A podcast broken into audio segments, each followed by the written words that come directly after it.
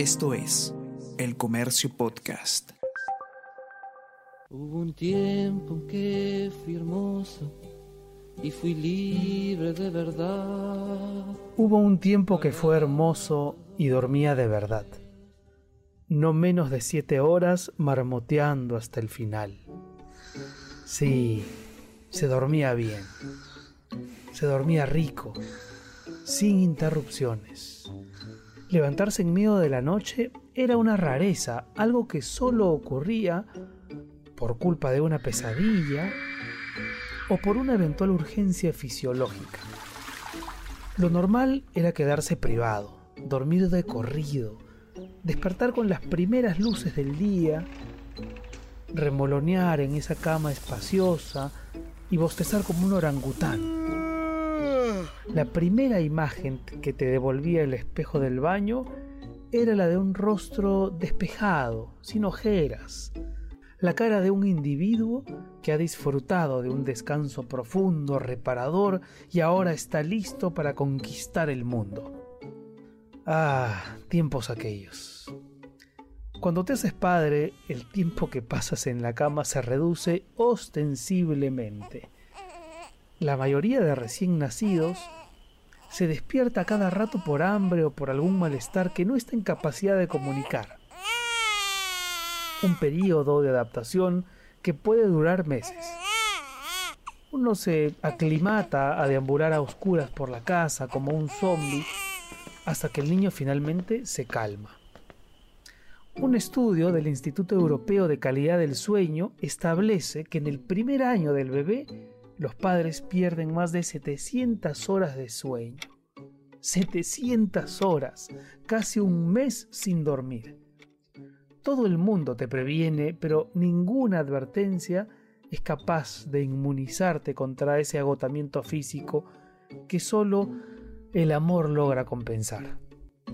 Luego, es verdad, los niños regulan sus horarios y llegan a tener jornadas de sueño de hasta 11 horas pero uno ya no vuelve a dormir como antes, no más.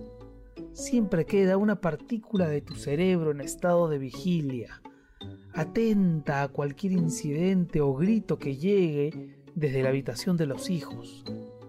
A veces los niños se meten en la cama de los padres y entonces la cama, esa que antes te recibía a sus anchas y te cobijaba con los brazos abiertos, se convierte en un territorio peleagudo donde muchas manos se disputan una misma sábana. Antes el sábado era el día ideal para reposar los huesos. Recuerdo levantarme a veces a mediodía con la sensación de tener aún todo el día por delante. Inclusive me daba el lujo de improvisar planes por Messenger. Habla, Martín, un cevichito. En una hora paso por ti y vamos a la playa. Caigo en tu casa en media hora para jugar Winning Eleven. otra época, otra vida. Ahora, los viernes por la noche, mi máxima diversión consiste en coger mi carrito de compras y atravesar las dos calles que me separan del supermercado. Calles, por cierto, atestadas de bares y tabernas, repletas de chicos y chicas de 20 y 30 años que me recuerdan a mí en algún punto de esa galaxia perdida que es el pasado.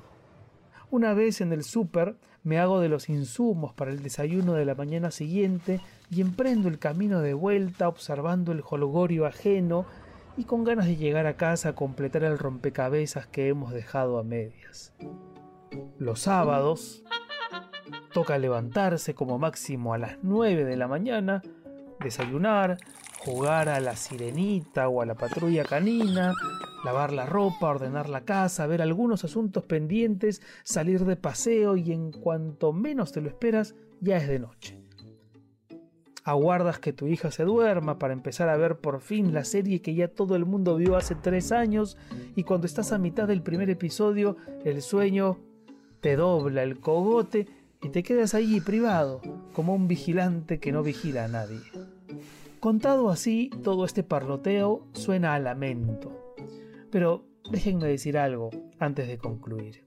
Nada, absolutamente nada, se compara el momento en que tu hija se acerca sigilosa a tu cama por la mañana, se echa a tu lado como un peluche y te jala una oreja suavemente para decirte en voz muy bajita que ya, que ya está bueno de dormir, que ya es momento de abrir los ojos y ponerse en pie para ir a jugar.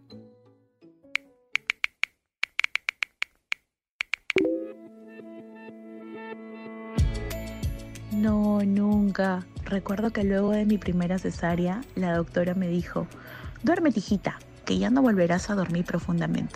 Yo sedada, peleando conmigo misma para no dormir, porque quería que ya me entregaran a mi bebé. Ahora mi bebé tiene 11 años y sigo despertando por las noches para ver si está bien arropado y cómodo. Ya nunca más volví a dormir como cuando era adolescente. Mis padres odiaban que sea dormilona hasta que nació mi primera hija. Al menor ruido despertaba, me levantaba para ver si respiraba. Qué locura. Jamás. Uno cree que porque son niños estamos atentos a que si respira, que si se atora. Ay, pero espera que crezcan. Los esperarás cuando salen y cuando ya no vivan contigo, ay, ni te cuento. No vuelves a dormir igual. Eh, mi último hijo tiene 23 y sigo igual. Mi mamá y mi madrina me dijeron, desde el día que uno es madre, jamás dormirás igual. Uno tiene un ojo dormido y el otro vigilante. La reacción es abrumadoramente unánime. Nadie, después de convertirse en padre, vuelve a descansar igual. Sin embargo, así como los hijos limitan tu tiempo para dormir, te dan mejores recursos para soñar, te dan más ganas de pensar en el futuro, de ser más optimista, y eso se agradece porque no es poco. Hasta el próximo jueves.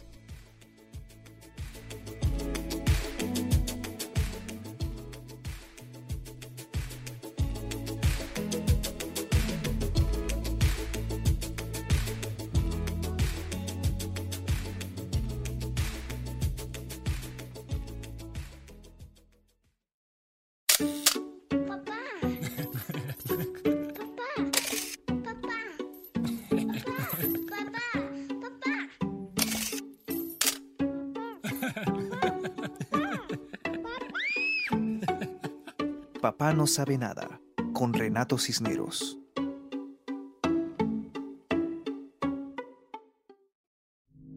Esto fue El Comercio Podcast.